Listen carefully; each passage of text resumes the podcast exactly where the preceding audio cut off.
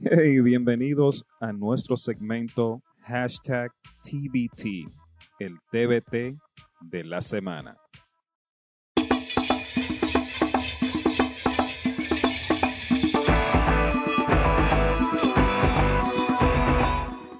Hey, hola mi gente, nada, aquí en la sala. Hoy contamos eh, con una visita muy especial de nuestro querido Pepe Coronado, eh, un señor que ya tiene una larga trayectoria dentro de la comunidad y fuera de la comunidad también, el que hace del arte.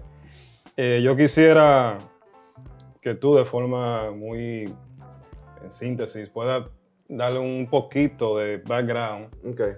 a todo aquel que esté mirando por ahí que tal vez no conozca de tu trabajo, quién es Pepe y a qué es lo que Pepe se dedica, antes de entrar en materia y en, y en ese tópico caliente que le vamos a. Perfecto. No, es una manera sencilla. Yo, mi nombre es Pepe Coronado, como tú mencionas, eh, artista dominicano, nacido allá. Vine a Estados Unidos de 23 años. Aquí me involucré en una comunidad de donde desarrollé el proceso artístico. Ah, he vivido en varias ciudades en Estados Unidos, lo cual me, me presentó un sinnúmero de situaciones ah, social, diferentes estados, diferentes sitios. Yo aprendí arte a nivel comunitario ah, y poco a poco también tomé parte en instrucción académica un poco. Y luego ya a los treinta y pico de años pude recibir una maestría, pero Pero esos treinta y pico años hace poco de eso. ¿no? hace, hace poco, Pero gracias. la gente gracias, son curiosas, una vez comienzan a, a multiplicar y a sumar y a restar. Saca el hace papelito, poco de eso, ya, sí. ya, hace poco. Entonces, nada, ha sido una trayectoria interesante, informal, no tradicional, pero ah, de mucho fruto. Soy artista de- de- del arte del grabado, que es un arte diferente a ciertas ramas del arte, porque es un, es un arte más, o puede tener una esencia más comunal, social, Mm. ah, y democrática por el hecho de que son obras que se multiplican, entonces se pueden infiltrar y presentar en diferentes sitios ah, y abarcar un público más, menos restrictivo de, de cuando es solamente ah, tratando de entrar en museos y galerías y cosas, ¿no? Muy bien. Pero de eso también abundaremos un poquito. No, muy bien. Bueno, eh, Pepe, vamos a entrar de una vez en materia, porque estoy friendo y comiendo. Y vamos a partir de eso último que tú acabas de, de presentar de ti, de tu trayectoria, porque encaja con, con lo que deseo, tanto Jorge, lo que deseamos, tanto. Jorge y yo, poder hablar contigo esa noche. Eh, nosotros hemos sido muy afortunados aquí en este espacio de poder presentar diversas reflexiones Ok. sobre el qué hacer artístico, cultural, contemporáneo. Y también de los medios eh, que actúan sobre la gestión cultural. Ujú, ok. De eso que promueven ese arte, Ya, ya. que quiere tener mayor incidencia o pretende tener mayor incidencia dentro del concepto ciudadano sobre temas sociales. Ok. No somos expertos, pero sí hemos sido eh, muy respetuosos y somos muy estudiosos de todo ese arte. eh, y vuelvo y repito, no somos expertos ni del pensamiento, ni de la creación, ni de la, ni, ni la línea eh, artística o cultural. Pero sí somos muy estudiosos de, de aquel arte que sí pretende eh, presentar las tensiones que existen dentro de la comunidad de nosotros o en la sociedad en sí. Y es muy interesante porque muchos lo hacen de una manera muy transversal, otros lo hacen tal vez de una manera interdisciplinaria.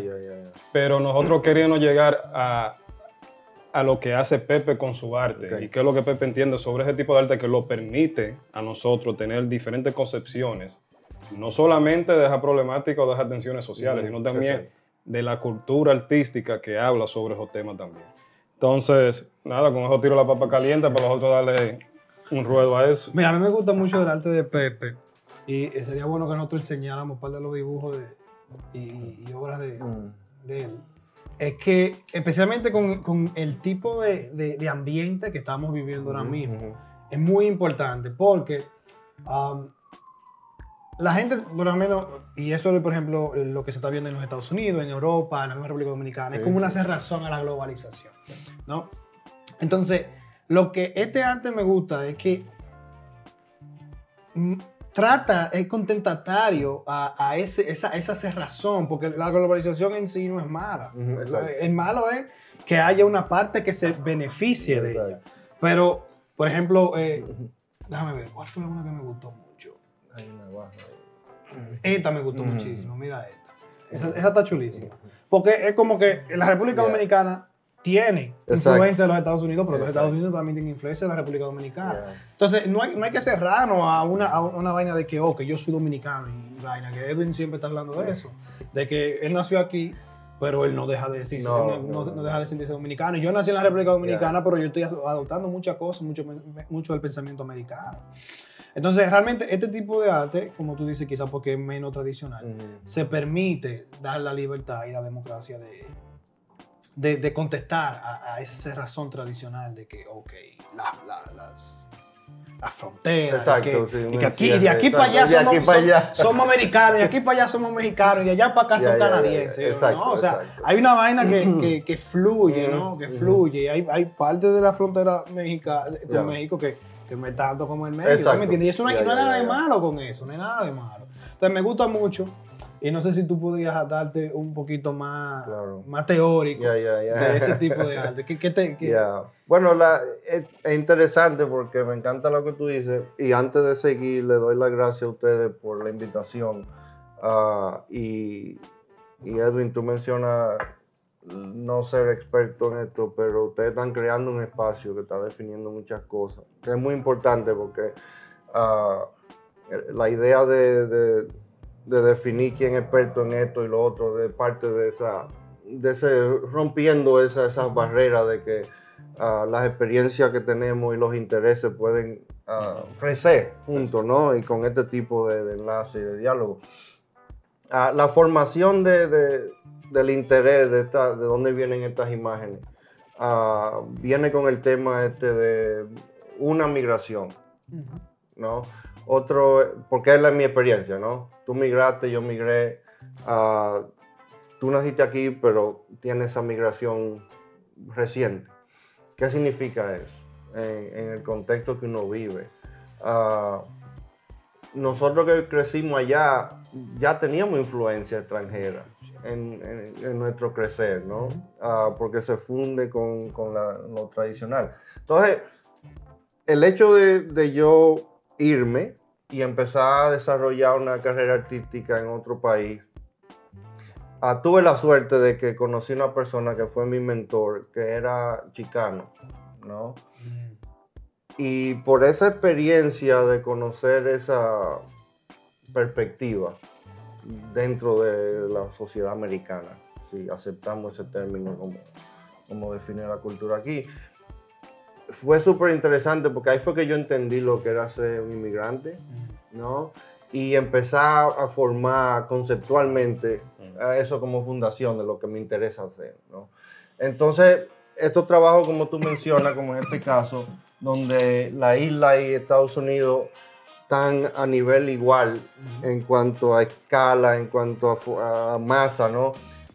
Y eso tiene que ver con, con una cosa muy importante, ah, y, y Francis Mateo escribió unas cosas muy chéveres sobre el trabajo, que es que, y yo hago mucho trabajo que tiene que ver con la historia de la relación de Estados Unidos y República. Dominicana, porque, ah, y tú quizás sabes más que nosotros, al dominicano se le ha dicho un inmigrante reciente Sí. pero nosotros tenemos una- un impacto y unas raíces ya en este país bien fuerte, ah, y este barrio es manifestación de eso, pero históricamente República Dominicana y Estados Unidos han estado en relación de hace mucho tiempo. Entonces, yo busco puntos históricos como la, la invasión ah, del 16, la, ocupa- la ocupación del 16, la invasión del 65, como eventos recientes. Hay otros que fueron del siglo anterior todavía. Las negociaciones con la Bahía de Samaná. Exacto, la anexación, la idea es el hecho de que en el 1827 a, a República Dominicana llegaron 7000 Ujú. negros libres, Sí, sí, sí. ¿no? Ah, y inclusive cuando el presidente de, de Estados Unidos en esa época del, del 1860 y pico cuando la- el asunto de Samaná y la anexación, él quería comprar la isla Ujú. para mandar los, los frees esclavos, Ujú. para ponerle presión al sur de que si ustedes no le dan di que los derechos a esas personas, le vamos a regalar una isla para que se vayan. Pero era para que no subieran para acá tampoco, Sí, sí. para el sur. ¿Te entiendes lo que que estratégica Sí, sí, sí, sociopolítica.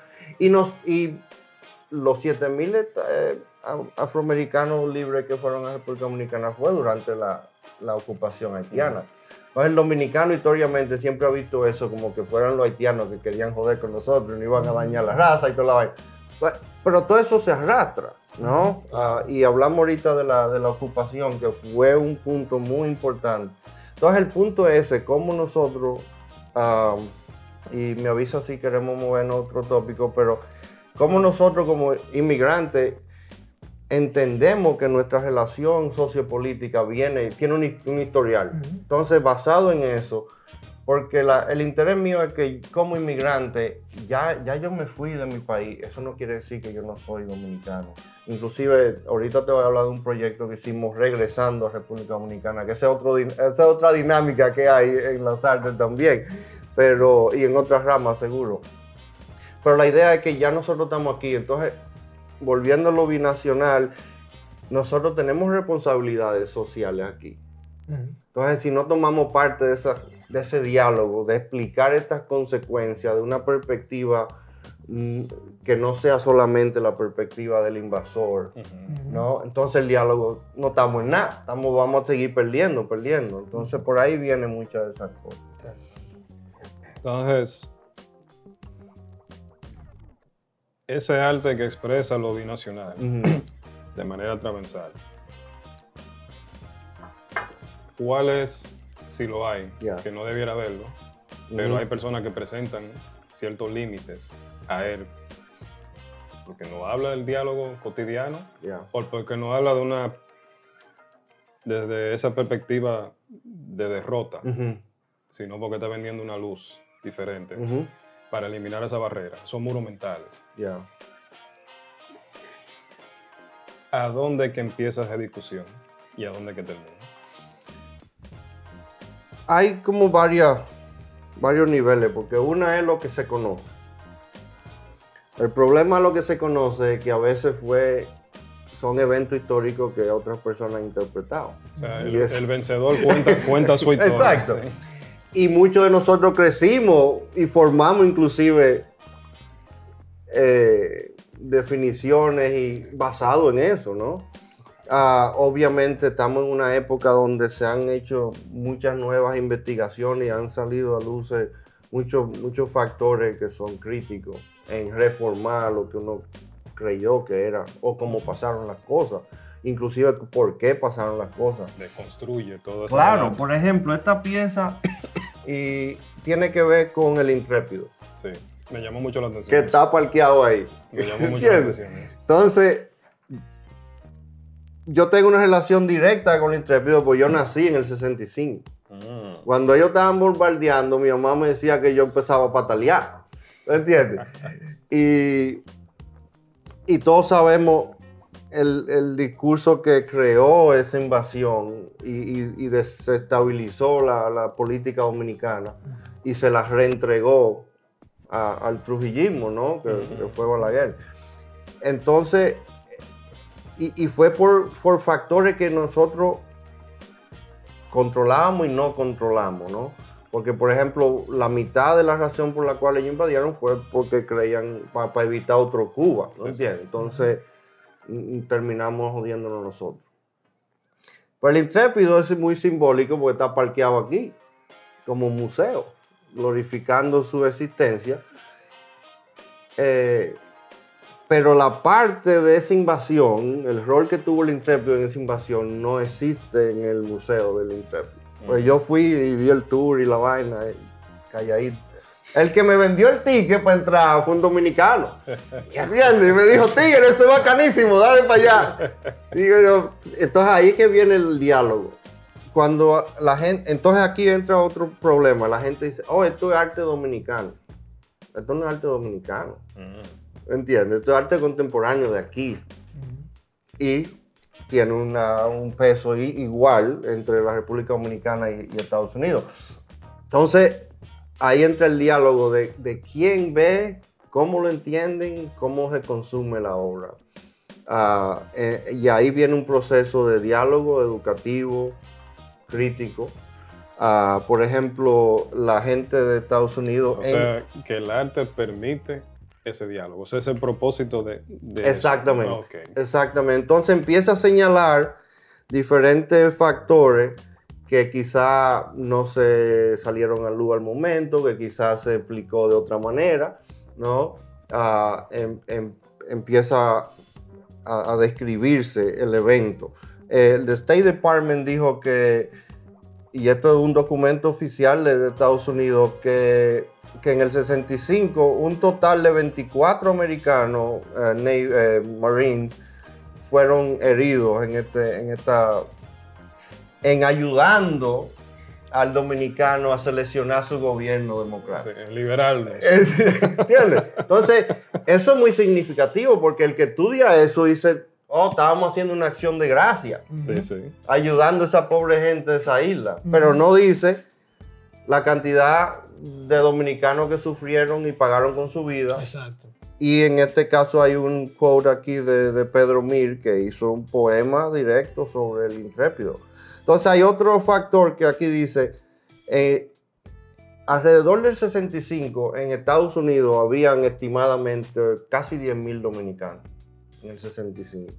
Ya en el 2008 está casi un millón y medio. Entonces ahí viene otra pregunta para nosotros Mm. nosotros inmigramos hacia el, ocu- el- el opresioni- el opresor, Al invasor. el invasor. hacia el invasor. Y eso socialmente eso es interesantísimo. Claro.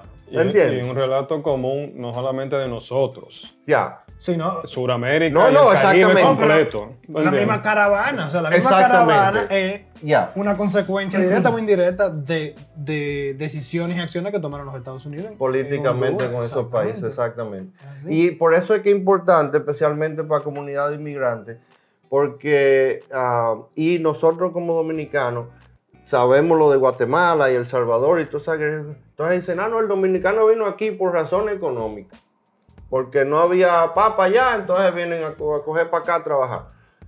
Y mucho, inclusive mucha gente de nosotros se lo creen. Y, y Sí, mucha sí. gente vino aquí y ellos decían que ellos estaban prestados aquí, que desde que consiguieron su cuartico, vente, psh, me Que voy. tanto que llevan 40 años Sí. prestados. Sí. Y no votan No, aquí. por eso es lo que te digo, no invierten socialmente porque ellos dicen que ellos Que están ellos. Esto es temporalmente. Porque por lo menos lo van a enterrar. Sí, Son, esto, esto son no es de presos, nosotros. son presos todavía de, de- de- de ese tipo de cultura y de pensamiento. Exacto. Entonces, liberando esa doctrina, eh, ¿entiendes? Enfrentando a la comunidad americana, diciendo, esta gente que viene en esa caravana no es por, por, por- por razón, o no es sin razón. Entonces, la responsabilidad de, estos países que tienen esas relaciones sociopolíticas con esto, están vinculadas. Entonces, tú no, es tan fácil de decir, you cierra la puerta. Entonces, eso, y, pero ¿qué pasa? Volviendo a Francis, cuando estábamos hablando de esto y escribiendo un- una cosa sobre los trabajos que tiene que ver con esto y con esto, la relación dominico-americana empezó socialmente, políticamente, después invasión, que eso podemos hablar un poquito porque es muy importante el- ese tema con esta pieza Ujú, Sí, sí. y después la invasión. Pero en, en el medio de eso y ahora hay otro tipo de, de relación, ¿right? Tráfico de droga. ¿no? Prostitución, Sí. pelotero. Sí, sí. música, ¿entiendes? Entonces hay un consumo internacional que la gente lo ve como, como un jueguito. Ah, no, que los dominicanos juegan pelota bien. Pero esa, tradi- esa trayectoria ya de esa relación de los dominicanos aquí y dominicanos que juegan, que nacieron aquí, ya eso ha creado otro impacto social. Sí. Uno de cómo nos ven a nosotros y uno de cómo nosotros Nos vemos navega- nosotros a mismos. nosotros, nosotros mismos. Inclusive políticamente allá hay pueblecitos que, que se sientan y dicen, no, tenemos un pelotero en la Grande Liga, que resuelvan ellos los problemas sociales, que manden ambulancia y vaina. Entonces, Entonces, eso tiene impacto social. La gente actúa. Entonces, artísticamente tú puedes tocar en esos puntos clave que pueden ayudar a crear un diálogo para nosotros definir esa historia, ¿no?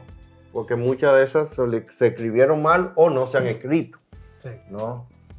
Y por eso es que el trabajo tuyo es un- a mí me impresionó bastante. Y estoy muy agradecido por la visita tuya, eh, porque yo tuve la oportunidad, sin conocerte, Mm, de ir a una presentación de tuya Ya. en, el, en Riverside, en el penthouse, donde se hablaba de esa problemática que se dio a partir de, de lo que yo le llamo eh, la vergüenza más grande que yo he podido tener como dominicano, que fue la, sentencia de la 168-13. Y el arte tuyo, recalcando lo que yo dije al principio en la introducción, permite desarrollar otra concepción, o sea, nos permite a nosotros, ujú. al que se para frente de este arte, ya. a visualizarlo, otra concepción de lo que es lo que nos cuentan, esa narrativa impuesta, versus la realidad. Exacto. Entonces, háblame un poco de esa realidad en esa propuesta. Este trabajo, como tú dices, ah, fue muy impactante por la misma razón que tú mencionas. Cuando, cuando salió esa, se propuso esa ley, ah, mm, nos mostró, nos puso un espejo de, nosotros que, que no es el que nosotros queremos ver ni enseñar. ¿no? Ah, no es que es una situación nueva, pero, pero uno creía que estaba como en un mejor sitio. Se mantuvo en el closet. Sí. Se mantuvo en Lo el cual es muy sí. importante, que ese otro punto, por eso fue que yo le di como un poquito para atrás, porque con la gente que yo hablaba, y yo estoy seguro que ustedes eh, tienen esa experiencia, te, como te responden de una manera tan ilógica, Sí, sí. y los puntos que ellos señalan para hacer referencia y soportar el argumento de ellos, eh, da miedo, ¿no? Porque parte es propaganda del momento, ¿no? Entonces, el momento es, es- es peligroso, porque ¿cómo, ¿cómo uno sabe lo que se está manifestando en el momento sin saber de dónde viene? Sí, sí. Entonces ahí fue que yo empecé a un poquito de investigación ah, y llegué al punto de la, ocupación del 16, ¿no? que fue de la isla completa. Entonces, una historia interesante porque arrastraba el 1800 ya tarde en el siglo y entrar, había un cierto movimiento, pero entra la Primera Guerra Mundial. Y Estados Unidos sacaba la mayoría del azúcar de remolacha. Pero, ¿qué pasa? Que todos los campesinos estaban peleando. Entonces, la remolacha, la producción bajó significativamente. Pero ellos tenían la, la plantación en, ya en la Romana, que era una compañía americana. Por conflicto de la Primera Guerra Mundial, no, República Dominicana hay un problema económico que viene arrastrándose del- de lo que tú mencionaste, la cuestión de, la- de- de- de alquilar Samaná y anexar y todo eso, que vino de, un, de, una desesperación económica. El hecho de que ellos no pudieron negociar con República Dominicana forzó a República Dominicana con unos préstamos de otros países, Inglaterra. Inglaterra, que venía con unos intereses que... No, pues europeo no relaja. Entonces, ese arrastre económico lo, tenía holcado. Entonces, los gringos se asustan porque dicen, coño, se van a coger la isla. O Inglaterra o Alemania se van a coger la isla porque están desesperados esos tigres ya. Monroe. Todo, exacto. Se metieron, invaden, empiezan a controlar los puertos, establecen todo el sistema económico y toda la vaina. ¿Qué pasa? Que yo me imagino ellos sentados así en una mesa entre tres gente, el americano, el haitiano, el dominicano, negociando. Y el, el haitiano dice, yo tengo un montón de gente sin trabajo. Y el americano dice, bien. ustedes los dominicanos, Tienen un paquetón de tierra. no, Sin usar. exacto, sin usar. necesita ser trabajada. ¿Quién, quién cortaba caña en esa época en República Dominicana? La brisa. Eran los cocoros Y ya. y puertorriqueños, Mm. Bueno, sí, en esa época sí. pero había que pagarle a esa gente normalmente. Y los cocolos no eran nada más mano de obra, ellos eran una comunidad, ellos eran ingenieros, profesores y toda la vaina, y no eran tantos. Entonces el americano le dice al dominicano, mira, ofrécele un dinerito al gobierno haitiano, ellos nos prestan un chorro de gente, lo mandamos a cortar caña, La mano de obra barata. sube la producción de azúcar, nosotros te la compramos porque necesitamos esa vaina y todo el mundo bien. Chévere, acuerdo, listo, dale para allá. Todos los- y no, entonces había que devolverlo los haitianos después de la zafra y eso duró varios años. Sí. Hasta que se trancó el juego, empezó, llegó Trujillo y dijo, I'm not gonna, yo no voy a estar dándole cuarto a estos tigres. Le dijo a la gente de la plantación, quédense con ellos. Pero ustedes tienen que darle sitio donde esa gente van a vivir. Y ese territorio no es dominicano. De ahí viene la idea Mm, De la invasión. de que Anexar. y todo Exacto, eso. no, el hecho de que la plantación era responsable de los haitianos con tanto caña. Ese el dominicano, el gobierno dominicano no tenía que poner ni educación, ni salud, ni nada de eso. Y ahí fue que yo, alguien escribió por ahí, el que nace ahí no es dominicano. Y ahí fue que sacaron esa idea de, de, De la, de- de de la esta mil- vaina. de la 1900. Exacto. Entonces, ¿qué pasa? Inclusive ahí hay otro aspecto cultural, porque el nombre Batey vino después. Eso es lo que yo estaba pensando. que Entonces de ahí sale el batey.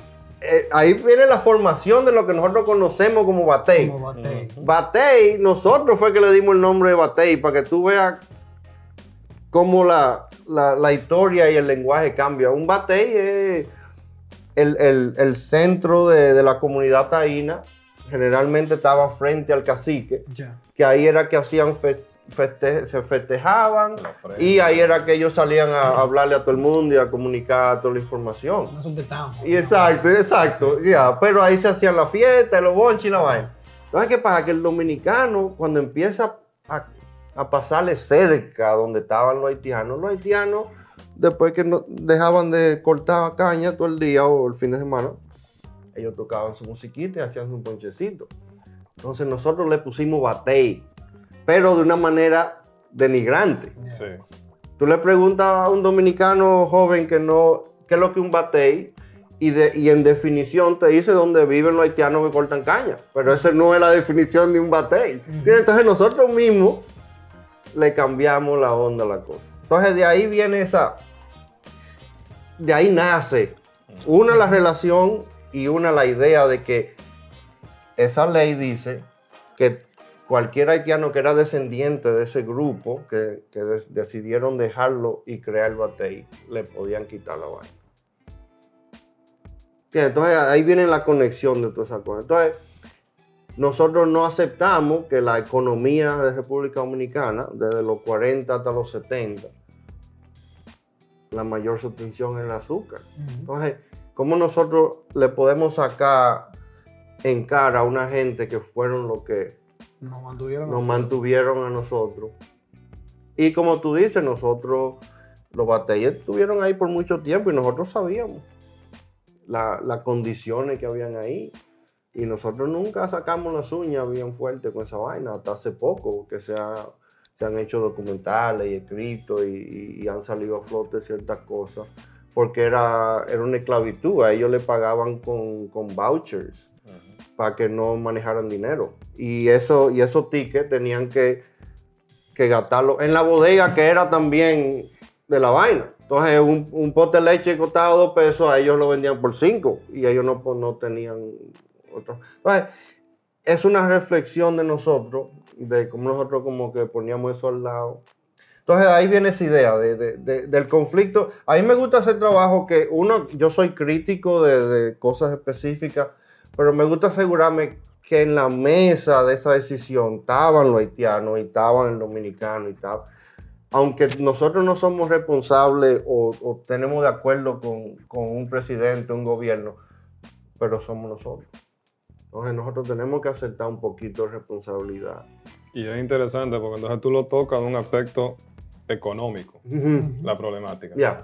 Que es muy interesante porque ayer precisamente estaba yo escribiendo algo sobre eso para, para razones personales, donde siempre se ha tocado el aspecto eh, cultural, racial, eh, pero también hemos evitado que el problema, o no es que hemos evitado, sino que hemos bastante, muchas veces hemos obviado de que es un tema económico también, que promueve hoy en día eh, ese factor y ese problema, a donde hay personas que se esconden detrás de los batidores y se aprovechan de esa situación, de esas tensiones, Claro, porque es rentable para ellos. Es rentable. Para ellos es rentable en todos los aspectos, no solamente en lo económico, sino también en lo político también. Yeah. De ellos vender la idea de que tenemos que ser enemigos de, de una persona de personas con quien compartimos un solo territorio, porque es una sola isla. Exacto. Y todavía se vende la idea como que si fueran dos islas separadas por no, es Totalmente. una sola isla donde existen dos Dos países países. Exacto, exacto. que vienen de una relación, Yeah.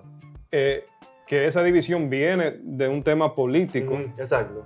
Y entonces a través de ahí la problemática se ha empeorado por la cuestión económica que tú señalas, que es muy interesante eso. Y por eso que es muy interesante el arte que tú haces. Y cae otra vez en la cuestión del principio, donde Yeah. hablamos de cómo el arte de manera muy transversal explica. Yeah. eh, esta es la historia que tú conoces, Yeah. pero esta es la realidad. Entonces, Pepe, tú haces ese arte, pero hay un vacío, o sea, faltan más. Pepe, y no lo digo en el sentido de que tengan que imitar el trabajo Ya, ya, que tú haces, sino en que provoquen estos tipos de diálogos, ya. en que construyan estos tipos de puentes para comenzar a desbaratar y desconstruir esa narrativa que ha sido, que ha servido como un chip, a donde se le ha instalado mucho en el cerebro y salta con esa discusión ilógica que se fomenta sobre el odio, a donde ellos, ellos están protegiendo lo mismo que lo joden a ellos Sí, sí, sí, sí. para que jodan a los otros, entonces porque ellos creen que le está yendo mejor con joder al otro. Claro. Eh, ¿Tú crees que hay un vacío o está pasando algo interesante que eh, uno pueda ver? pregunta muy, muy buena. eh, y mira, y toca con un poquito de, de nuestra estancia aquí como inmigrante. A Estados Unidos, han estado a Nueva York específicamente, han estado viniendo no- dominicanos hace mucho tiempo en diferentes formas, diferentes grupos. Ah, eh, y empezaron a llegar artistas ah, más contemporáneos. Ah, lamentablemente, nosotros tenemos un problema comunal dentro de la sociedad que no hemos fomentado espacios como lo que ustedes están haciendo. Ah, estos espacios, si hubieran, em- si, si nosotros tuviéramos esa oportunidad hace 20 años de haber empezado eso, 30 años, eh, tuviéramos quizá un nivel más ah, avanzado críticamente. Porque arrastramos unas tradiciones de allá, vinimos con esa idea de que estamos aquí prestados, esto no es de nosotros. ¿me entiendes? Eh, y no entendimos la situación de esta sociedad, ¿no? Eh, espacio físico, eh, de, de adquirir un, un poquito de, de fuerza política para adquirir espacio, para crear, fomentar eh, la cultura, el arte, la crítica del momento, de cómo nosotros han habido atentos, mucha gente a- a- en este barrio aquí hay un- una historia de gente que han trabajado mucho. Sí, sí, sí. Eh, entonces, pero antes de, contestarte definitivamente, por ejemplo, tú, nosotros no tenemos un museo, Mm. nosotros no tenemos un centro dedicado a las artes aquí. Hay dos o tres proyectos y cosas. Los boricuas crearon el Museo del Barrio. Yo quiero mencionar algo sobre eso. Ok. Sigue, sigue, sigue, termina. Bien, bien. No, no, desde que tú interrumpes cuando tú quieras. Está el Museo del Barrio. Está The Studio Museum of Harlem. ¿no? Ah, y eso es lo que tenemos al lado. Si tú te vas por ahí, los italianos tienen su vaina, lo- ah, la gente de Macedonia tiene un edificio grandísimo. Entonces, eso crea problemas, porque nosotros no tenemos esa, ese orgullo de decir este centro lo creamos nosotros ah, con, ah, con, con la- el sudor de la comunidad para presentar nuestra comunidad. Tenemos que depender de que el Museo del Barrio nos represente un poco, pero eso no está bien. Está bien que lo hagan, pero no podemos depender de eso. Y siempre hemos tenido ese, ese problema, ¿no? Aquí no hay, aquí hay galerías no existen. Ah, entonces, eso debilita el diálogo. Y eso lo- por eso es que es tan importante hacer. Pasaron muchas cosas buenas. eh, los artistas enfrentaron muchas situaciones difíciles. Cuando yo llegué a Nueva York hace 12 años, yo empecé a hablar con un grupo de artistas ah, del barrio. Y, y todo el mundo tenía la misma perspectiva, la mismo interés, eh, la misma crítica, ¿no? La falta de espacio, la falta de, de, de vocificar. Eh, la otra cosa, como tú mencionabas, nosotros había, había venido un grupo de artistas, este, esta generación, vamos a decir, ya está un poquito más consciente de la situación política, tanto aquí como allá, y cómo navegar eso, y cómo se, ex- exponer nuestra, nuestra experiencia a otra manera. Entonces formamos un grupo que se llama, un colectivo, se llama Dominican York Proyecto Gráfica. Vamos porque vamos a trabajamos- mucho de eso ahorita. eh, en Ok, chévere. Y el objetivo de formar ese grupo fue para eso, para, para exponer trabajos que tengan que ver directamente con esa interrelación bicultural en diferentes formas. Somos, somos, de artistas, somos de artistas eran más políticos, somos artistas eran más ah, haciendo reflexiones culturales de sus propias percepciones, pero fue con, ese, con esa idea de crear, empezar ese diálogo, exponiendo cosas serias y reales. Y no solamente visualmente, nosotros definimos y tenemos que trabajar con escritores, con curadores para que empiecen a escribir sobre estas cosas. Crear catálogos, nosotros repartíamos catálogos a, la- a- a la- a- a las escuelas, a las bibliotecas, hay escuelas que usan ese material. Pero era un, era un objetivo de este, un trabajo de arte contemporáneo de aquí, de una percepción o una práctica dominico-americana, ¿no? que no tenía una... A mí me parece que es posible que hayan dos, que haya Ya. falta dos o tres eh, artistas, pero yo me parece que lo más vital, y es algo, eh, volviendo a algo que tú mencionaste al principio, eh, o sea, lo que te motiva a hacer esto es tú verte como un inmigrante, que eso es lo que el, el dominicano no se ha visto. Quizás por lo menos, por lo menos el dominicano de, de, de antes, el dominicano, como tú dices, eh, Sí, sí, sí. estoy prestado, Ya, yo me devuelvo. Pero el inmigrante es una persona que se va a un sitio y dice, ok, me voy a quedar aquí, yo voy a hacer mi vida aquí.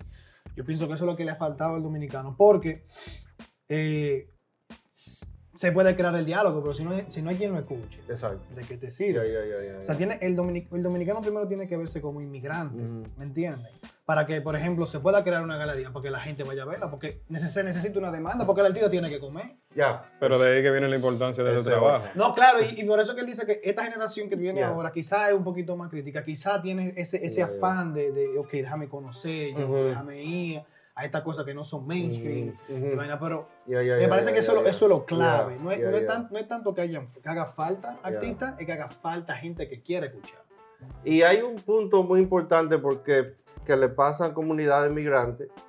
A- aquí han venido artistas dominicanos de, de hace mucho tiempo, pero venían a Nueva York por, por el arte. ¿No? Ellos venían a infiltrarse en, en el mercado del arte, el mainstream. Ah, no necesariamente exponiendo ideas que afectan la comunidad. Ah, entonces, lo que yo quería decir a los boricuas es que para que tú veas, el boricua ti- tiene por nacimiento el derecho a la ciudadanía, Yeah. pero el, el boricua nunca se ha sentido totalmente de aquí. Yeah. Por eso es que tú tienes, por ejemplo, el, el- esa- el Museo del Barrio, Yeah. los artistas, los, los poetas, sí, los, sí, bori- sí, los, sí, los sí, boricuas. ¿cómo se llama? eh, Boricua en York, no es boricua, No. ¿cómo se llama? Eh, New York New Rican, York Rican New Café, York Poets. O sea, por ejemplo, eh, Roberto Clemente, que fue una voz del, deporte, ¿me entiendes? O sea, la misma Ocasio, o sea, tú pones Sí, Ocasio, sí, tú pones sí, para sí. allá al lado y no son lo mismo. No, no, ¿Tú me entiendes? exacto. Porque Ocasio se, se ve como Ya, un inmigrante. Pero todo, todos esos espacios se crearon en una época Ujú. donde era muy contestaria y había mucha polémica política y hubo un cambio eh, por esa generación de esa época Sí, sí, sí, sí. que contribuyó a esa revolución. Nosotros eh, los dominicanos, porque somos dominicanos y Ujú. vamos a hablar principalmente de eso, con Ya. lo que está más cerca, tuvimos eh, esa oportunidad en los 80, Ujú. una que otra cosa donde la mayoría de los que emigraron en los 80 tenían formaciones políticas, tenían eh, un- una larga trayectoria en el quehacer comunal, Yeah. eh, artístico, en baile y todo eso, y se crearon espacios aquí. Sí, sí, sí. Porque los espacios se crearon. Exacto. Lamentablemente los espacios se dejaron todo desaparecer. Y que ese ha sido el problema con nosotros. Nosotros em, teníamos un espacio que estaban a la par, a igual, a Sí. todo eso lo que tú acabas de mencionar. estaban- Exacto. Porque yo lo vi cuando niño aquí y yo tuve la oportunidad cuando niño de verlo no solamente corriendo, gateando un mocoso de chiquito, sino también cuando fui teenager de ver de muchos lugares también. Pero lamentablemente, y entonces ahí que viene la otra parte, que por eso que yo no creo que es una cuestión generacional. Yeah. Porque entonces llegó otra generación en los 90 que lo que vino con la preocupación de solamente ganarse los cuartos Exacto, exacto. y se descuidaron de eso. Y todo eso entonces ahí se, se, Sí. se desbarató. No, y es un punto muy importante que tú traes porque cuando uno habla de, de los grupos que han llegado anteriormente, inclusive, como te digo, yo quiero darle respeto a, porque hubieron muchos artistas y como tú dices, se formaron espacios y ahí viene una dinámica muy interesante que yo creo que tú mencionas en el punto que tú acabas de decir, es que aunque un proyecto se haya eh, desvanecido, no quiere decir que no fue importante. No, Claro. Porque claro, ahí claro. viene lo que tú dices. Quizá la comunidad no pudo soportar ese, esa idea. ¿Entiendes? Por factores que tú mencionas. No es generacional, sino es cómo nosotros como comunidad nos veíamos y quizás no le dimos valor a esa gente. Aquí había gente que estaban haciendo huelga y que estaban Ujú, ujú. eh, empezando proyectico humildemente, pero eh, serio y crítico. Pero entonces había, eh, quizá la comunidad no tenía ese, Es esa que- fertilidad todavía de, de mantenerlo como pasó con el Museo del Barrio. Sí, El Museo del Barrio ha cambiado sí, sí. y los puertorriqueños están quillados con eso. Sí, bastante. pero está ahí. ¿Entiendes? Ya es- eso es otra reflexión. Sí, sí. Pero se creó y se hizo y está ahí. Porque también es- es- todo eso es producto de las olas migratorias de cada momento. O sea, la ola migratoria de los 70 y los 80 era re- re- exiliados políticos, ya en los 90 era exiliado económico. Exactamente. Entonces ya cuando vienen con la mentalidad, porque son exiliados económicos, lo Ya. que vienen a buscarse el pan y no tienen tiempo para sentarse a pensar y que en el arte y Exacto, todo eso. exacto. Pero entonces ahí es que viene, Vale. ahí es que viene entonces la importancia, para volver otra vez al tema, de este tipo de arte. Claro. Porque este tipo de arte se aparta del arte cotidiano mainstream. Al que el que elabora aquí Ujú. 17 horas no tiene No, tiempo no, de, no, de no, poder escuchar y ver. Pero este sí. Este sí, porque este está hablando no solamente lo visual, sino también en lo literario. Sí, también sí, también te está hablando de un, histórico. de un contenido histórico que le apela al, al que tiene curiosidad. Porque la cuestión de querer escuchar también es una responsabilidad de lo que quieren hablar. Claro. ¿Tú entiendes? El que quiere escuchar te va a escuchar cuando tú le presentas de una manera que ellos entiendan Yeah. o de una manera que puedan asimilar en el momento, a donde hay tantos factores ahora que, que- que puedan eh, obstaculizar eh, ese diálogo, o sea, desde el trabajo hasta la tecnología, Sí, porque sí, ahora todo el sí, mundo se pasa en el teléfono, pero esto te da la oportunidad Claro. de eso. ¿Tú entiendes? Te da la oportunidad de que tú puedas consumir ese diálogo. Y entonces ahí es que falta entonces la otra cosa, lo que él dijo, los Ujú. espacios. Sí. Si los espacios existen, la gente llega. Sí, sí. E- Es una vaina que está comprobado históricamente. Si los espacios existen y hacemos el esfuerzo de que exista Ya. un primer espacio, llegan. Entonces el problema es que nosotros lo pongamos de acuerdo para que exista un espacio. Y las eh, fuerzas son problemáticas porque, como te digo, muchos de esos otros grupos que pudieron lograr eh, cultivar y mantener unos espacios, ah, por su- dándole crédito, pero hablando socialmente, tuvieron un, un momento de ventaja, que era una época donde en Nueva York se podían coger los edificios. Sí, sí. Nosotros estamos jodidos ahora mismo porque ya eso no se puede. No, oye, ¿Entiendes? Al revés, la comunidad la están desplazando. Entonces, ¿cómo tú coges un edificio para que un proyecto un comunal? proyecto comunal. O sí. de que para empezar un centro cultural o un museo dominicano va a ser difícil. Y tú sabes más que yo que eso ha pasado. Y se cogían los cuartos y después le dieron los cuartos, pero no lo hicieron y se lo quitaron otra vez. Cada vez que una cosa de esa falla. Porque arrastran esos vicios también allá. No, no afecta todito la comunidad. La comunidad es, una, es, una, responsabilidad de mundo, del artista, del que lo consume, del que lo administra, de la política. Es una, y, ya. Mira, esta pieza me interesa mencionar rapidito porque. Y es más. Eh, menos obvia con las otras que tienen cierto detalle, porque no te dice exactamente de qué lado tú estás. Ah, y a, varias personas, es reciente, varias personas me preguntan, ¿y por qué ese espacio? ¿Qué está pasando ahí? Y eso viene de diálogo. Y yo estoy seguro que ustedes han tenido esos diálogos con amistades, con familiares, de, de la propaganda que existe allá. Y te saltan con uno disparate no, de que los haitianos están haciendo esto, que los haitianos están haciendo aquello. Entonces esto es como nosotros complicamos la vaina.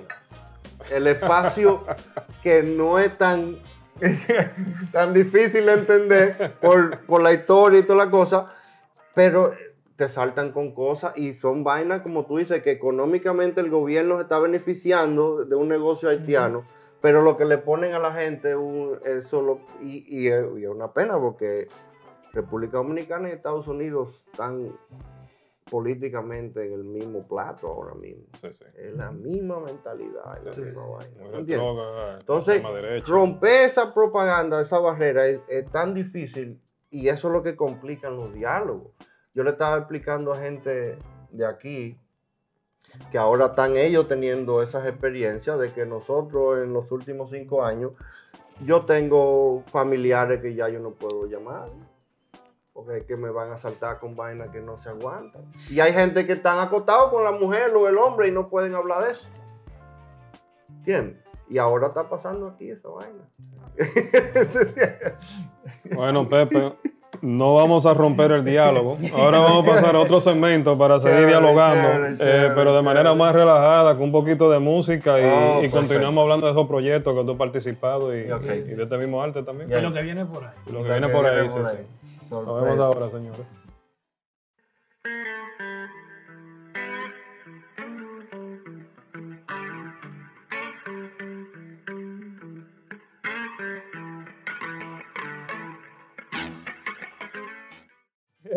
Nada, mi gente, ahora pasamos al mueble. Al mueble. Pero para continuar con el diálogo, te dije que el diálogo no se iba a romper, no. Eh, Pepe, aquí en este espacio, nada, hablamos más directo de la entraña del arte como aficionados, si se le puede decir eso. Eh, en tu caso, no, como una persona que está del lado de, lo que crea en el arte. Eh, pero quisiera nosotros hablar un poco del arte que tú creas y de, la institución a la que tú te dedicas, el, estudio tuyo. Eh, sobre todo que tengo entendido que, y lo mencionaste anteriormente, pero que tú eres miembro fundador del del Dominican Yo Proyecto Gráfica. Eh, háblame un poco de eso, la importancia de eso para la comunidad, la importancia de eso para los jóvenes también, porque es muy necesario y hay un vacío aquí. Eh, deja necesidad de poder el joven no solamente eh, disfrutar del arte, pero también de poder expresarse a través del arte. No, súper bueno, porque, oye, ah, ahora que tú mencionas eso, Te voy a hablar primero del Dominican York Proyecto Gráfica porque es, clave. Ah, y luego del taller, ah, los proyectos del taller y eso. Pero el Dominican York Proyecto Gráfica, como hablamos ahorita en la, en la mesita redonda, que hay gente, grupo, artistas que han tratado de hacer cosas. Y, y a veces nosotros nada más valorizamos lo que lograron algo. Lo que está pegado lo que se pegó, lo que se vio, lo que... Y a veces el fruto lo disfruta otro. Sí, sí. Tú sabes. Eh, y te digo eso porque este proyecto Dominican York Gráfica, nosotros lo formamos por una, con una visión y hicimos un plan de ataque y un plan de meta. Y muchas se lograron y muchas no se lograron. Ah, y, es importante a veces hablar de, de lo que no se logró y por qué. A veces fue falla de nosotros, a veces eh, cosas que pasan. La inquietud de este grupo fue, ok, el artista tiene su práctica individual. Tú haces tu vaina y haces tu carrera. Pero nosotros teníamos un interés común. Eh, como dominicanos, como inmigrantes, en parte nacieron aquí, formamos, empezamos a hablar entre nosotros y formamos un grupo orgánicamente. No fue un grupo basado en resumen ni en cuántas cosas tú has hecho, quién tú eres, quién te conoce, quién. Al contrario, el grupo había gente que han estudiado arte formalmente, hay gente que no estudiaron arte formalmente, pero la idea es que cada voz es clave, ¿no?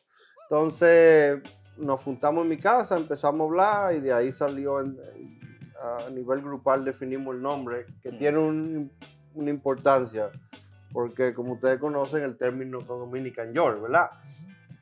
Entonces eso fue clave. Y yo, sufrí mucho con el término. y refleja la intención, que era como hablamos de Batey ahorita. ¿Qué significa el Dominican York? Bien, si tú lo pones literalmente o, le buscas un significado, el significado que nosotros entendimos fue inventado. Eso se lo pusieron los tigres de allá para para diferenciarse de lo, de, lo que viajero. viajero de una manera despectiva a veces de cierta forma bien clara ¿tú entiendes? entonces eso se convirtió como parte del lenguaje eh, ¿entiendes? yo yo crecí allá cuando el término se formó yo sé cómo se usaba eh, te digo no por halagancia yo creo que yo nunca lo usé despectivamente porque yo tenía familia que eran dominicanos ¿tú entiendes? Ah, pero, pero era parte del lenguaje, eso estaba claro. Entonces nosotros decidimos ese el nombre, porque eso no significa eso, ¿no? Eso se puede significar muchas cosas, inclusivamente muchas cosas muy positivas. Eso fue lo primero. Y después definimos varias cosas. Eh, crear arte que sea, que bregue con la, con la situación dominico-americana de una forma del momento. Lo otro era hacer, hacer el proyecto, la sede, empezó en mi casa, yo estaba fuera de la ciudad, pero la sede se movió a donde Rider Ureña, que tenía un taller arriba de Umbrella, porque la intención era, tenemos que centralizarlo en Washington Heights, Inwood, porque queríamos que el proyecto como que florezca de la comunidad la percepción artística, como hablamos ahorita, era que el dominicano venía, se iba para Chelsea o José para allá, para Brooklyn, qué sé yo, y no, no participaba en la vida cotidiana de la comunidad porque aquí no había arte. Nosotros queríamos integrar eso. Ah, eh, varios artistas son del área, varios habían artistas de Brooklyn, de New Jersey y del Bronx, pero como cinco o seis eran de, de Washington Heights. Entonces, pero la idea era eso, reflexionar. Entonces, otra misión era, ok, nosotros queremos hacer arte que nazca la comunidad y que la comunidad lo pueda consumir. Yeah. consumir no solamente monetariamente. No, no, claro. ¿Entiendes? damos claro. disfrutarlo Exacto. Y, y crear esos diálogos, esa es parte de la... Y luego llevar el proyecto, los trabajos, a nivel nacional e internacional para expandir el diálogo que nos refleja y aclarar un montón de cosas sociopolíticas en ese diálogo, ¿entiendes? Y la otra era cómo acercar algún tipo de esfuerzo, y aquí te digo que, que, fallamos por, por, por fuerza, nos interesaba muchísimo cómo tener una presencia en la comunidad donde se dieran talleres, lo cual lo hicimos Inclusive hacíamos talleres gratis en los parques, en galerías, eh, recibimos un grant, nos prestaron un storefront ahí mismo, la 178, ah, un mentero de charlas, talleres, todo gratis. Por, por una inquietud que tú mencionaste ahorita, siempre por la falta de, énfasis en las artes, en las escuelas y los proyectos fuera de las escuelas la preocupación, nosotros lo, ilustramos de esta manera. Imagínate tú eres un muchacho, muchacha, 12, 13 años, ah, con con una manifestación de un talento artístico, dibujo, qué sé yo, diseño. Cuando tú sales de la escuela y tú vas para tu casa, ¿qué tú ves? ¿No? Tú ves un centro de arte, tú ves galerías, tú, ves un edificio donde hayan talleres y los artistas trabajan. No. Entonces, ¿qué pasa con ese lapicito? Para el bolsillo de atrás. ¿Entiendes? Entonces, tú reflejas otras cosas que te presenta la comunidad, la sociedad. Entonces, eso fue uno de los aspectos que queríamos y, bregamos con políticos, con académicos. El primer proyecto que hicimos fue a City College con el Instituto de Estudios Dominicanos y eso fue manufacturado. Eso fue, nosotros vamos a empezar ahí. Ah, todo tenía un cálculo con, con un mensaje sociopolítico. Y hacíamos eventos en la calle, la cosa, criticando socialmente la falta de presencia que hay en la visión del que, de esa persona que anda deambulando por la calle. Cómo tú absorbes, consume arte, ¿no? Háblame del estudio tuyo, Conrado Print Studios. Ya. Es una misión, vamos a decir, no tan distante, porque eh, ah, yo aprendí lo que yo vi del grabado, que es mi medio, como te dije ahorita, yo lo aprendí de, la comunidad chicana. Los mexicanos tienen una trayectoria gráfica histórica increíble. Ah, y son muy comunal y, la mentoría muy parte de su cultura, de su práctica. Entonces yo aprendí, yo vi, eh, viví cómo un taller puede crear un ambiente y darle espacio a los artistas y a ese consumo de la comunidad.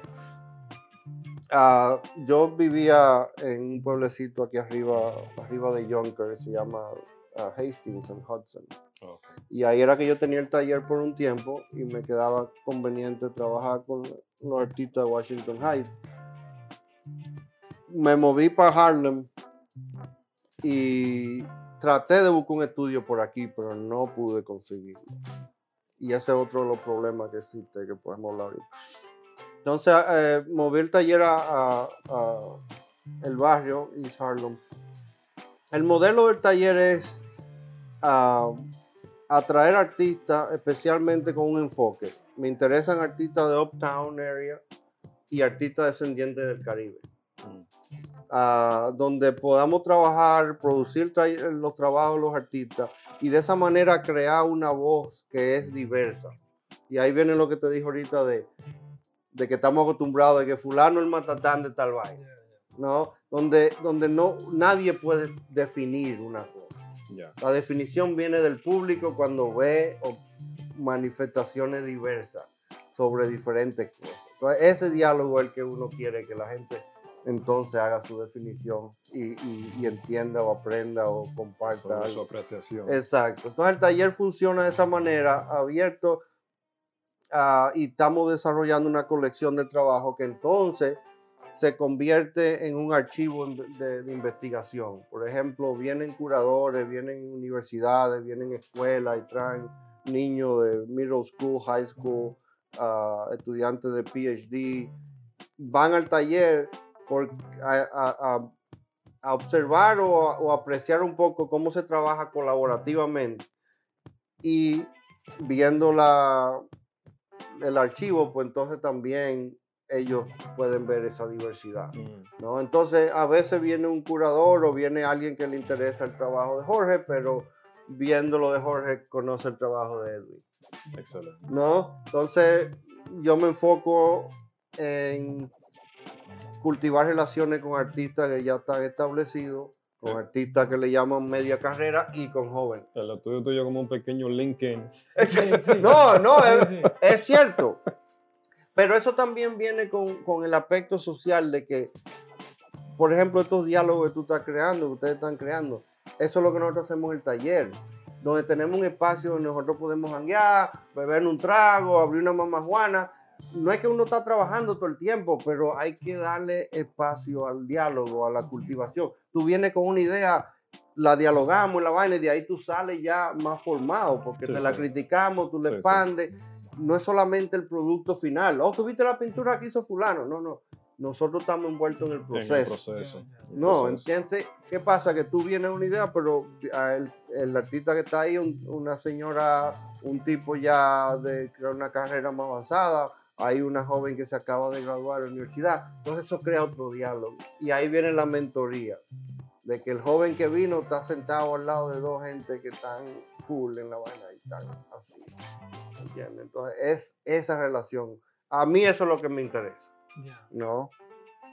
Es muy importante eso porque si hay algo que necesita esta comunidad es, es ese tipo de espacio donde sirva para poder ayudar a ese joven que todavía no tiene una definición propia de identidad en lo que quiere expresar a través de su arte. Exacto. Sin embargo, por esa falta de espacio, no solamente eh, cohíbe a ese ser humano en el aspecto artístico cultural, sino también en el aspecto espiritual y personal. Sí, sí, sí. Porque hay muchas personas que, y yo he escuchado eso mucho y también lo sé yo porque yo eh, incursioné a través de la música. O Ujú. sea, que yo también participé en el arte en una época de mi vida.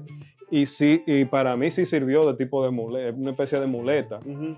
para, para una carga emocional que yo tenía en esa época. Ya, Pero ya, aquí he ya, pasado personas como invitado y he, Ujú. he escuchado también igual afuera en la calle de personas que también han necesitado del arte, eh, porque no es un secreto que el arte y hay estudios, hay estudios, ya. perdón, sí, sí, sí. hasta neurológicos sobre esa base de cómo el arte estimula ciertas Claro. neuronas, ciertas emociones, Sí, ciertas sí, sí, cosas sí. que están muy bien elaborados estudios, que hay que analizarlo y sobrevalorarlo y no ignorarlo, de que el arte sirve para salvarle la vida a cualquier niño. Ujú, ujú. Porque hay niños que viven en situaciones muy precarias porque puede haber eh, ciertas situaciones en su casa que no solamente depende de, de- de la, de la situación socioeconómica, sino Sí, también sí, sí, sí, de sí, abuso sí. infantil o abuso doméstico entre el padre y la madre, que sé yo qué.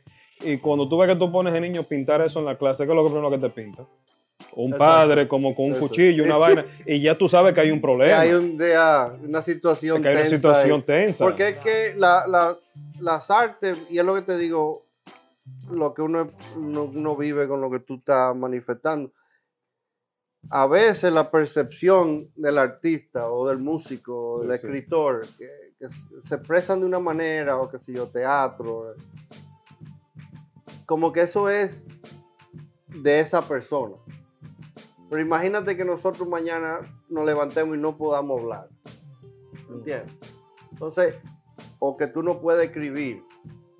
Son, son mecanismos de comunicación, de expresión. ¿Cómo tú vas a manifestar tu expresión? ¿no? Y, y, eh, entonces es una constancia de, de- de- yo quizás, si, si yo tengo que escribir, me jodí. Porque yo no puedo escribir, yo no sé escribir. Yo no traduzco de lo que está en mi cabeza al lápiz, porque es que es una, mani- es una habilidad que yo, para mí, me, me vuelve loco. Entonces, imagínate si yo no Este- tuviera este sí es otro. bueno, es bueno con la pluma, escribiendo. Hay gente, y yo admiro esa vaina que y fluye. Un tipo que coge una guitarra, una tambora y tú te quedas con la boca abierta. Ahí, pero- estoy, ahí estoy yo. ahí está tú. Entonces, imagínate Ahí está el que, balance de la imagínate que, que quitemos todas esas expresiones que tú Sí, tengas. sí, que viene el punto que tú dices. Un- Las artes, quizá ese niño que, que dibujó esa eh, eh, una persona con un cuchillo en el apartamento fue no puede escribir eso o no te lo puede expresar. Quizá verbalmente pueda, pero tiene miedo que eso sí, sí, sí. incalque otras cosas, otras Sí, sí. consecuencias. Pero quizá el dibujo es una, una forma más directa, pero otro ángulo. Entonces, sí. por eso es que en mi caso, de que yo creo con artistas, me interesa tanto ese espacio de cultivar ideas. Que es muy importante porque especialmente el, el- el- el tema de la mentoría. Porque nosotros, nosotros lo, lo- lo- que venimos de, como dice Edwin, la mal llamada minoría, que ya no somos tan minoría. No, por eso yo no lo digo así. Porque la no- mal llamada minoría. Tenemos que reconocerlo como, como grupo marginalizado, Sí, sí, sí, sí. marginados. Y tenemos que colaborar. O sea, nosotros no queda otra cosa. Porque los blancos sí pueden mandar a un muchacho por un conservatorio, pero nosotros, muchos de nosotros, no, No. tenemos eso. O sea, la mentoría es sumamente importante. Para la comunidad de nosotros. Y si nosotros queremos que el arte, Ya. con arte dominicano, con arte caribeño, con arte latinoamericano Ya, fluya, correcto. es por medio de la colaboración. Sobre No todo contemporáneo. Contemporáneo, exactamente. No, el- no que me traiga de que los dinosaurios. No, y- no, y, exacto. y que me perdonen. respeta la historia Se respeta la historia, cosas, pero, pero no, pero, no, no. pero también tenemos que dar espacio a la cosa nueva también. Hay que dar espacio a la cosa nueva, hay que dar espacio a Eso ese es lo que hace la mentoría. Eso la mentoría te dice, mira, esto es lo que yo tengo. Ya, pero yo te facilito un, un caminito abierto para que tú florezcas porque y ahí viene el diálogo. Entonces, pero funciona de las dos formas. Porque el, el mentor, que generalmente una persona ya más avanzada en carrera, definida, qué sé yo.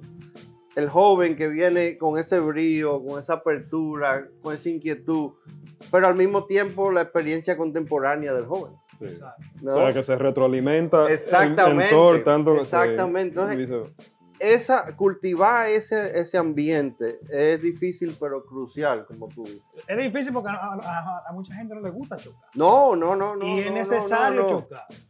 Si el choque, si el espacio está para eso, entonces el choque productivo. Claro. ¿no? y muy Tú hablas de la, de la, de la- del privilegio de, de ciertos grupos.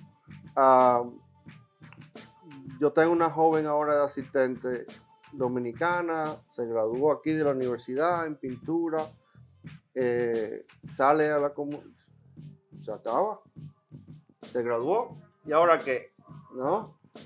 Eh, por medio a, a una persona que trabaja en el instituto, ella le, que había ella hecho voluntario ya, ella viene y le dice, mira, ya me gradué, y yo qué, pues yo no conozco mucho artista dominicano, que no tiene que ser solamente eso, pero en ese caso ella estaba interesada.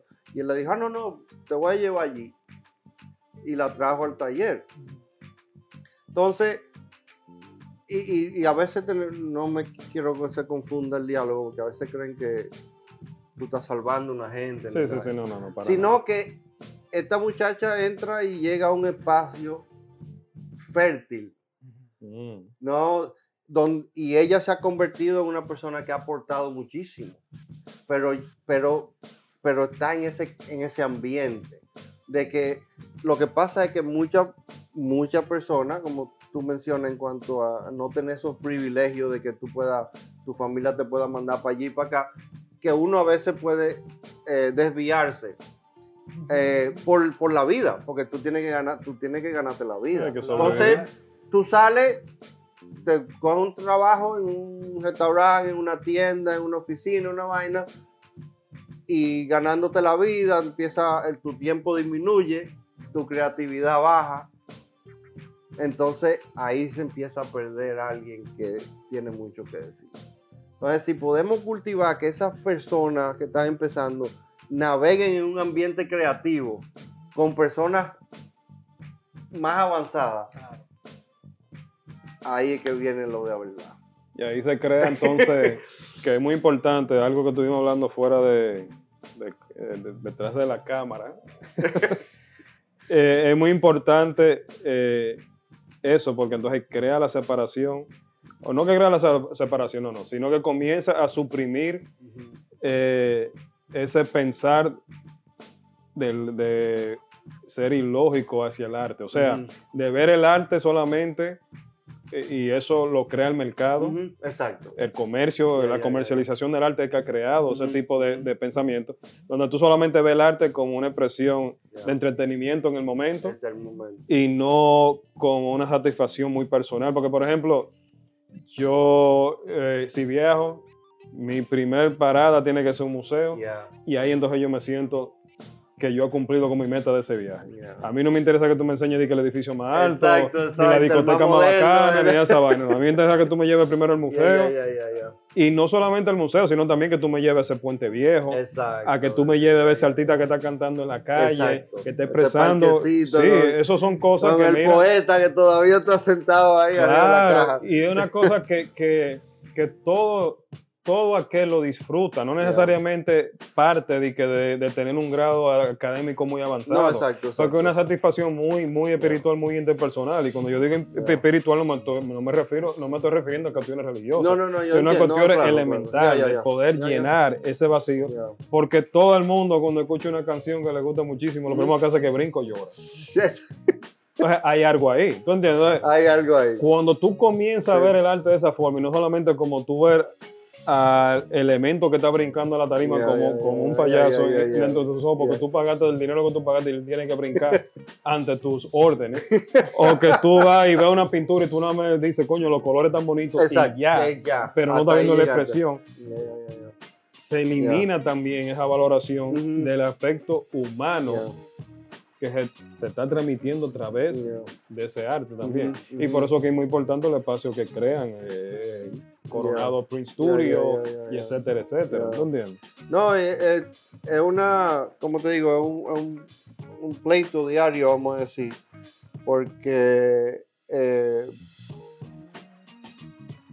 como tú dices, cuando tú vas a un sitio, tú vas a un museo, tú vas a un sitio donde el parque, Tú lo que estás haciendo es que tú estás inmediatamente conectándote con ese sitio, esa cultura, esa gente, ese país, eso es lo que tú.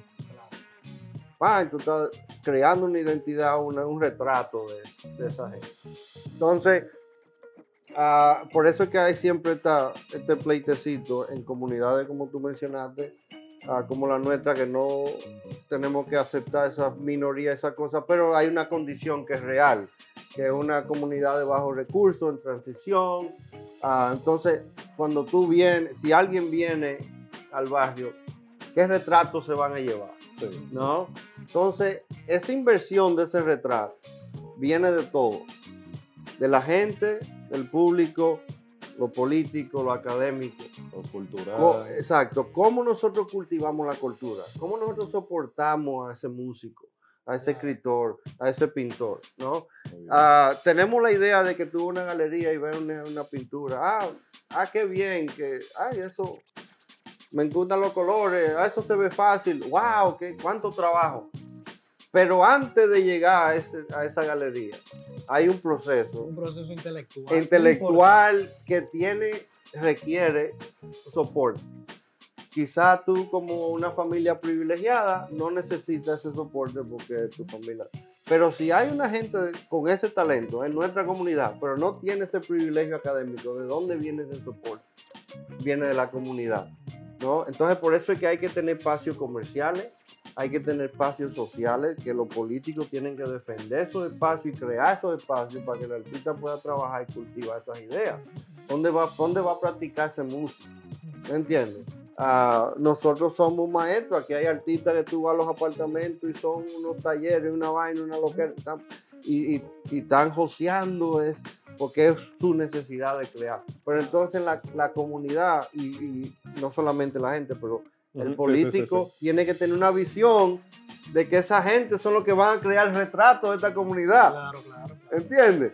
Entonces, pero una comunidad bajo recursos tiene problemas porque hay otros problemas sociales, de salud, educación, y Entonces, ¿dónde juega la cultura? Y ahí es que viene la habilidad del político, ¿no? Tenemos un político que sea hábil, que entienda eso y demande de, la fuerza del Estado y de la ciudad que se apoyen esos programas, esa gente. Es muy interesante que tú toques, el tema de la responsabilidad del político, porque el político en vez de fomentar el arte que vaya más allá de la apariencia, Exacto. lo usa como distracción. Lo utiliza, para distraer a, para distraer a la comunidad de los problemas que como herramienta también para seguir propiciando su, su, mensaje y su propaganda. El arte, el arte, además, o sea, cuando el arte va más allá de la apariencia, refleja todo, lo bueno y lo malo. Todo, todo, exactamente, exactamente, exactamente. Y eso es lo que el político tiene que tratar de fomentar. es un político responsable, fomenta eso. Fomenta eso. Entre muchas cosas. Fomenta. Y hay, hay evidencia de, de, de,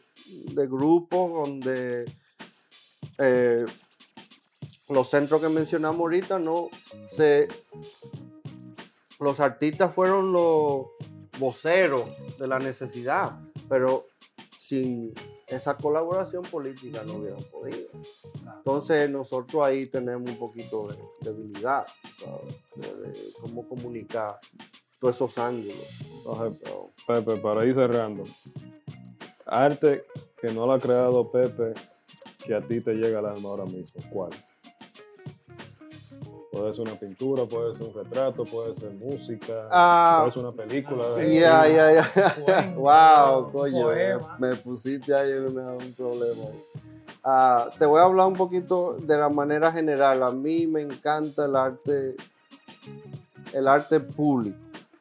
Y te voy a hablar general porque hay un, un pequeño, una pequeña situación con eso. Por ejemplo, y son cosas, a mí me interesa cosas que yo no puedo hacer que, yo no hago, que no hice, que no fue parte. Pero el movimiento, por ejemplo, el graffiti, ¿no? Eh, que tiene una base sociopolítica, se ha transformado, el mercado lo ha adquirido y ha hecho otras cosas eso. pero sí, pero es una reflexión muy directa de la voz de la gente, de, la situación. Porque como tú dijiste ahorita de, ir a los museos, los sitios, yo siempre he creído eso, y el graffiti fue algo que definía muchas cosas. De que algo que primero la comunidad lo consume de gratis eh, no hay una jerarquía académica, ah, pero hay una identidad directa. Aunque tú estés de acuerdo con que tú le digas que durante un tiempo fue vandalismo y todas esas cosas, lo cual hay otras teorías que debaten eso. Eh, pero es una, es, una, expresión, es una expresión directa y fue creada, eh, tú sabes, basado en, la necesidad del momento. So, uh, por ejemplo, a mí me encanta el reggaetón. Oh. oh. No, es verdad, porque. El Pepe es evitado. ¡Ay, coño! Yo soy tradicional, pero porque el reggaetón para mí tiene una manifestación contemporánea. Eh, y contesta tal. Y contesta. Ya, y hay gente que me dice, coño, pero es que esa vaina, que el culo, que la vaina todo el día. Eso tiene sus momentos y su vaina. Pero si tú lo, lo analizas estructuralmente, tiene una identidad muy. y es una fusión. ¿No? Ah, entonces, y, son manifestaciones de tradición, que es lo que te digo, por eso es que me gusta, aunque no esté de acuerdo con todo su, forma, pero eh, son manifestaciones contemporáneas que ah, te rompe una tradición, tú te quillas con eso, pero si tú entiendes de dónde viene, tiene un valor importantísimo ahí te, ahí te dejo con eso. No, coño, muy bien. Encontramos a Pepe que le gusta el reggaetón. Ay, coño. muy interesante, ¿no? que tú mencionas lo de graffiti y reggaetón, porque yo, como yo nací aquí, me crié en una época de graffiti eh, eh, empieza como una especie de mural a donde las quejas se plasmaban y después eh, se convierte en algo muy propio de la ganga, de poder marcar territorio, pero es como todo en la vida, hay cosas buenas y malas en todo, entonces son expresiones reales. Y son manifestaciones de todo, exacto. entonces cuando tú ves que el poder se, se coge de la pata mala, es porque tiene un interés de suprimir eso, porque hay un mensaje detrás de eso que tiene que suprimir, que amenaza contra el poder de ellos. Eh, el hip hop. exacto. Sí, lo sí, mismo. Sí, sí, sí, la salsa, la Fania, también lo mismo. Nace de ese recurso. Entonces, coño, y esa, esa yo tengo un, un, un, pana con que uno de los colaboradores más fuertes mío que uh, de aquí del barrio, Carlos Jesús Martínez, que viene de la cultura del grafitero, hip hop y todo eso. Eh, y él es mm, quizá de la edad de ustedes. Uh, y tenemos una relación súper chévere porque también nació aquí, padre, papá boricua, mamá dominicana, eh, de esa cultura urbana, que eh, yo crecí en la isla.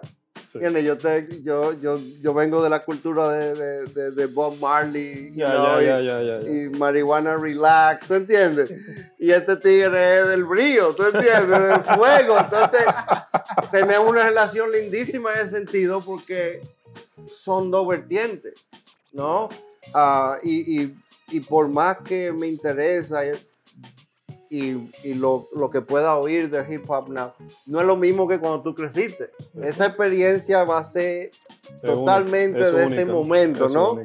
Ah, entonces, mi, entendimiento de eso es atraído por el interés pero yo no tengo ese mismo urbanismo, ¿no? Al igual, él no puede adquirir el mismo, el mismo vibe caribeña que yo crecí, que era la, no, relax, and, Sí, and sí, lay sí. back y vaina así, ¿te entiendes? Y, y creo que sirve, ya, y sirve, y ya para ir cerrando, Ya. para nosotros seguir Ah, dando nuestro cafecito tinto detrás de la cámara, pues ya está bueno de hablar.